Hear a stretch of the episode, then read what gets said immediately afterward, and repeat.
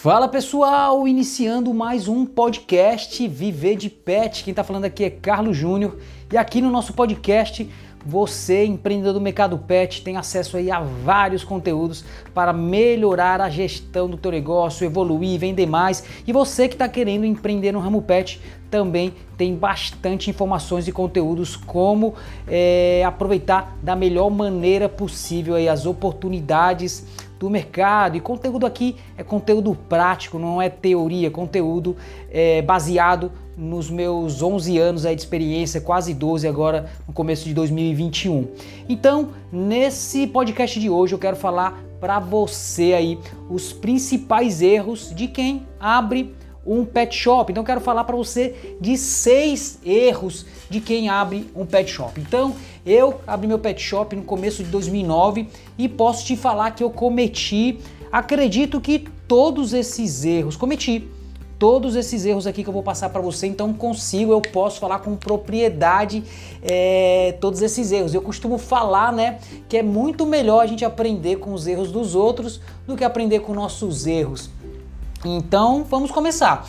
É, o primeiro erro de quem abre, de quem quer abrir um pet shop, né, de quem está abrindo um pet shop, é abrir um pet shop. Isso mesmo, mas Júnior, como assim? Então quer dizer que não é para eu abrir um pet shop? Não, não é isso que eu falo, né? Eu tenho um pet shop, então como eu vou dizer para alguém que não deve abrir um pet shop, a não ser que eu não queira ter mais concorrente, mas não é assim que funciona. O mercado aí tá para todo mundo. Mas o que eu quero dizer aqui é que se você não estiver preparado para empreender com um pet shop e não comece, existem diversas outras maneiras para empreender no mercado pet e muitas vezes como a gente é levado aí pela mídia, acredito que a gente já falou um pouco isso nos podcasts anteriores, a gente é levado pela a gente é levado pela mídia, pela manada e acaba ficando um pouco cego das oportunidades que o mercado tem. Então eu digo que o mercado pet, o pet shop, para quem quer empreender no pet shop, é para quem realmente está preparado para um pet shop, porque o pet shop ele envolve é, vários fatores. Então você vai trabalhar com diversos produtos, diversas marcas de produtos. Você vai ter funcionário, você provavelmente vai ter banho tosa. Isso a gente está falando de uma estrutura né, de, de pet shop completa. Então você vai ter é, banho e tosa, você vai trabalhar com, com veterinário. Então, se você não está preparado, não fez um levantamento, não estudou o mercado, não sabe realmente quanto de dinheiro você vai precisar, você não está completamente preparado para isso, não comece antes de estar preparado. Não estou dizendo para desistir do sonho de ser um empreendedor através de um pet shop, mas primeiro planeje. Você não está começando, é uma coisinha simples que se, se não der certo, o teu prejuízo vai ser pequeno, o teu prejuízo vai ser grande se você errar. Então, o que eu não quero é isso que você cometa esse erro. E esses dias agora, tá com dois, três dias, uma pessoa me procurou dizendo que estava fechando o pet shop que abriu há menos de um ano, e, ou de um ano, de um mês. E eu tentando entender o que foi que aconteceu. Essa pessoa ela não estava preparada, não fez nenhum planejamento e em menos de um mês ela não conseguiu aí segurar o teu pet shop e teve que fechar. Isso é muito triste porque não é apenas uma pessoa, são várias pessoas. E o meu trabalho, a minha responsabilidade aqui na Universidade de Malville é preparar para que as pessoas que realmente estão interessadas em aprender, as pessoas que me procuram, que procuram aqui o nosso canal, seja no Instagram, no YouTube ou aqui no podcast, estejam preparadas e cientes é, do que, que pode fazer e do que, que não pode fazer, ok? E aí, no, o segundo erro é não fazer um plano de negócio. Então, a partir do momento que você passa a ter um plano de negócio, você começa a ter clareza de tudo isso que eu falei, de você se preparar, de estudar o mercado. Quando você faz um plano de negócio, você estuda o mercado, estuda cliente, estuda é, concorrente, estuda fornecedores, estuda localização. Então, você começa a entender o mercado. Então você vai ter que fazer um plano de marketing, você vai ter que fazer um plano financeiro, entender qual é o valor de investimento inicial que você vai precisar para o teu negócio, qual é o valor de investimento para manter, né, o capital de sustentação para manter o teu negócio e o capital de sustentação para você se manter também, caso você não tenha aí um, um valor financeiro de reserva para você é, se manter. Então tudo isso você precisa levar em consideração, porque por mais que você crie um negócio altamente promissor e você não tiver com tudo isso preparado, possivelmente você vai ter que fechar também o teu negócio mais para frente. Dentro desse plano de negócio, você também vai fazer o teu plano é, operacional, como é que vai funcionar a operação do teu negócio, vai fazer análise SWOT, né, planejamento estratégico. Então, no momento que você finaliza o teu plano de negócio, você tem uma clareza e você consegue entender, estou preparado para abrir o meu negócio, esse meu negócio, de acordo com o plano de negócio que eu desenvolvi, ele é viável? Sim, se ele for viável, vai, bota o teu negócio para frente. Se ele não for viável, não precisa desistir também do negócio. O que é que você precisa fazer para ele se tornar viável? E aí você faz a, a, as análises de cenários para entender o que é que você precisa fazer para tornar esse teu projeto aí é, promissor, lucrativo. Vamos passar para o terceiro erro, então. O terceiro erro então, como eu falei, todos esses erros, gente, eu cometi. Tá? É, não estudei o mercado, não fiz um plano de negócio. Só que acontece, quando eu comecei, o mercado pet era um mercado completamente diferente do que é hoje. Então a gente tinha, é, o mercado ainda não era tão profissional, tinha muito menos empresas, os clientes não eram tão exigentes. Então o mercado hoje 11, 12 anos depois, ele é completamente diferente. A gente está com empresas grandes aí, o, o, essas empresas grandes puxam o mercado para cima, então quem entra de forma amadora tem pouca chance realmente de se destacar nesse mercado. Então, vamos lá para o ponto 3 que eu também cometi: querer comprar tudo. Então, naquela sede, naquela vontade de querer vender, de agradar todos os clientes. Isso acontece muito também quando a gente não faz o nosso plano de negócio, que a gente não identifica quem é nosso cliente ideal, nosso público-alvo, nossa persona. Então, a gente acaba querendo vender tudo para todo mundo. Então entra um cliente na tua loja e pergunta sobre um produto, você não tem, já liga para o fornecedor para comprar. Chega outro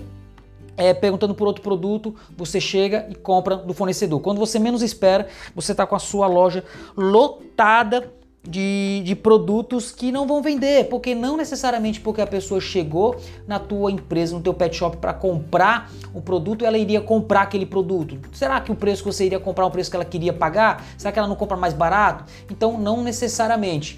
Então você precisa, é, com certeza você vai conseguir aprender isso é, com o tempo. Então, a dica que eu dou aqui é você comprar o mínimo possível de acordo com o planejamento, o plano de negócio que você, que você fez, estudo de mercado, quais são os produtos que você pode colocar lá.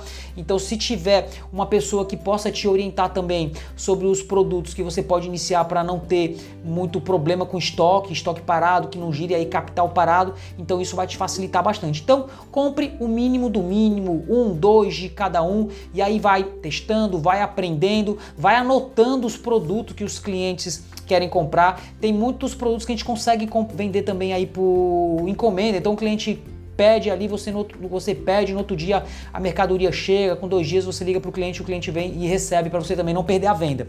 Então, erro 4, deixar o representante mandar no seu estoque. Como assim, Júnior? O que, que acontece? Nós somos muito, muito atarefados, né? Principalmente quem está começando acaba fazendo tudo dentro no pet shop. E aí chega o fornecedor com as melhores das intenções. É... Só que aí eles se aproveitam também da, da, da oportunidade. Que é o que? Eles vão olhar o teu estoque lá com o relatório deles e acaba passando para você o que é que está faltando no teu, no teu estoque. Só que se você não tivesse controle, muitas vezes eles, como eu falei, se aproveitam da situação para bater a meta deles. E aí o que acontece? Chega produto que você não, que você não pediu, ou chega produto que você não estava precisando, chega produto que faz um mês que você não vende e ele faz a reposição. Então, por mais que eles façam essa esse controle de estoque, o estoque ele só pode ser autorizado a compra depois que é passado por uma pessoa ou você, uma pessoa responsável que verifique realmente que aqueles produtos estão são necessários. Só um exemplo aqui que acontece com bastante frequência. Então você tem é, uns produtos na loja que tem um giro, vamos supor, uma um, vende dois por semana e você acá, você tem três produtos daquele ali na sua empresa e toda semana o, o fornecedor vem, vendeu um, ele repõe um, vendeu dois, ele repõe dois, vendeu três, ele repõe 3. Só que a, a venda daquele produto caiu e tá com um mês que você não vende nenhum. Então tá com os três parados lá durante um mês. E aí na semana seguinte ele chega e vendeu um e ele vai e faz essa reposição de um. Aí eu pergunto, para que fazer essa reposição de um para você ficar com três se já faz um mês que você não vende aquele produto? E então você acaba ficando com estoque muito grande parado. Então você diminui não, você não, não faz a reposição desse produto e aí fica acompanhando, ah, vendeu dois de novo, então faz a reposição. Então você precisa ter esse jogo de cintura também e todos os pedidos você controlar e não deixar isso na mão do teu fornecedor. Já aconteceu muito isso comigo e quando eu percebia lá, eu estava com estoque lá gigante sem necessidade. Então vamos passar agora para o erro número 5 não ter um sistema de gestão. As pessoas acham que eu não vou ter o custo de sistema de gestão, porque um bom sistema de gestão, muitas vezes ele tem um, um preço de adesão, né? Para poder fazer a instalação lá, um custo, e também tem a mensalidade. Você fala assim: caramba, não vou comprar isso, eu não vou ter esse custo. E aí o que acontece? Você confia aí no caderninho, confia na sua cabeça e você deixa de ter um sistema que vai te ajudar na estratégia, na inteligência do teu negócio. Então, um, um, sistema de gestão bom, ele equivale aí a, a, um, dois, três funcionários, depende também da forma que você utiliza. Tem gente que utiliza um sistema só para compra e venda e tem pessoas que utilizam o sistema aí para de forma estratégica, para tomada de decisões, que é o meu caso, né? Então, o sistema ele, ele tem muitas informações, ele, ele fornece muitos dados importantes que vão ajudar a gente aí na tomada de decisão. E e, mas Júnior, eu estou começando um negócio muito pequeno, eu não tenho condições de pagar um sistema muito caro. Então comece com um sistema um pouco mais simples, mesmo que seja um sistema é, é, gratuito ali nos primeiros meses para você não ter esse custo e depois de algum tempo você se programar para colocar um sistema mais robusto. Mas não comece sem sistema, eu também errei. é, e aí, o último, sexto e último erro para a gente finalizar aqui mais um podcast é não contratar consultoria especializada. Por que, que eu falo isso? É só porque eu é, forneço é, consultoria? Não, porque na minha época não tinha consultoria e se tivesse, eu tenho certeza que meus resultados teriam aparecido bem mais rápido. E hoje, principalmente com o mercado muito mais competitivo, você começar a empreender no mercado é altamente desafiador, cheio de detalhes, cheio de informações que você tá tendo contato ali todos os dias. Você já começa com uma pessoa que já tem experiência no mercado, você vai poupar tempo, dinheiro, erros, dor de cabeça. E quando eu falo consultoria, a consultoria especializada, dê preferência à consultoria especializada. Porque sim, existem diversas é, empresas excelentes, maravilhosas de consultoria, mas que não são pessoas de dentro do mercado. Então eles vão te ajudar numa, numa gestão financeira, numa gestão de marketing, vendas, mas eles não vão entender do negócio em si. Então, melhor do que, do que uma pessoa que vai te trazer toda a estrutura, você tem uma pessoa que vive todos os dias o que, que vive, que viveu todos os dias o que você vai viver ali naquele começo, tá? Então, é, é esses seis passos né, que eu queria apresentar para vocês. Tá? É, nós da, da, da, da Universidade de Malville, nós temos a nossa consultoria então, consultoria de vendas, consultoria de e-commerce, consultoria de abertura de novos negócios. Então, se você tiver interesse também aí de conhecer um pouco da nossa consultoria, independente se você está abrindo ou já tem um negócio, tá? a gente ajuda você também a montar do zero a tua estrutura de vendas online. E então, se você tiver interesse aí, entre em contato com a gente. Então é isso que eu queria passar para vocês. Ah, outro detalhe, a gente vai fazer aqui é, temporadas do nosso podcast. Então vamos dizer que essa aqui é a temporada 1. A gente vai focar mais em quem está iniciando no mercado pet. E aí depois a gente cria outras temporadas com outros temas específicos aí dentro do mercado pet. Então, mais uma vez, muito obrigado por estar aqui acompanhando o nosso podcast. E não deixe também de acompanhar nossos conteúdos no YouTube e no Instagram. E a gente se vê aí no próximo podcast.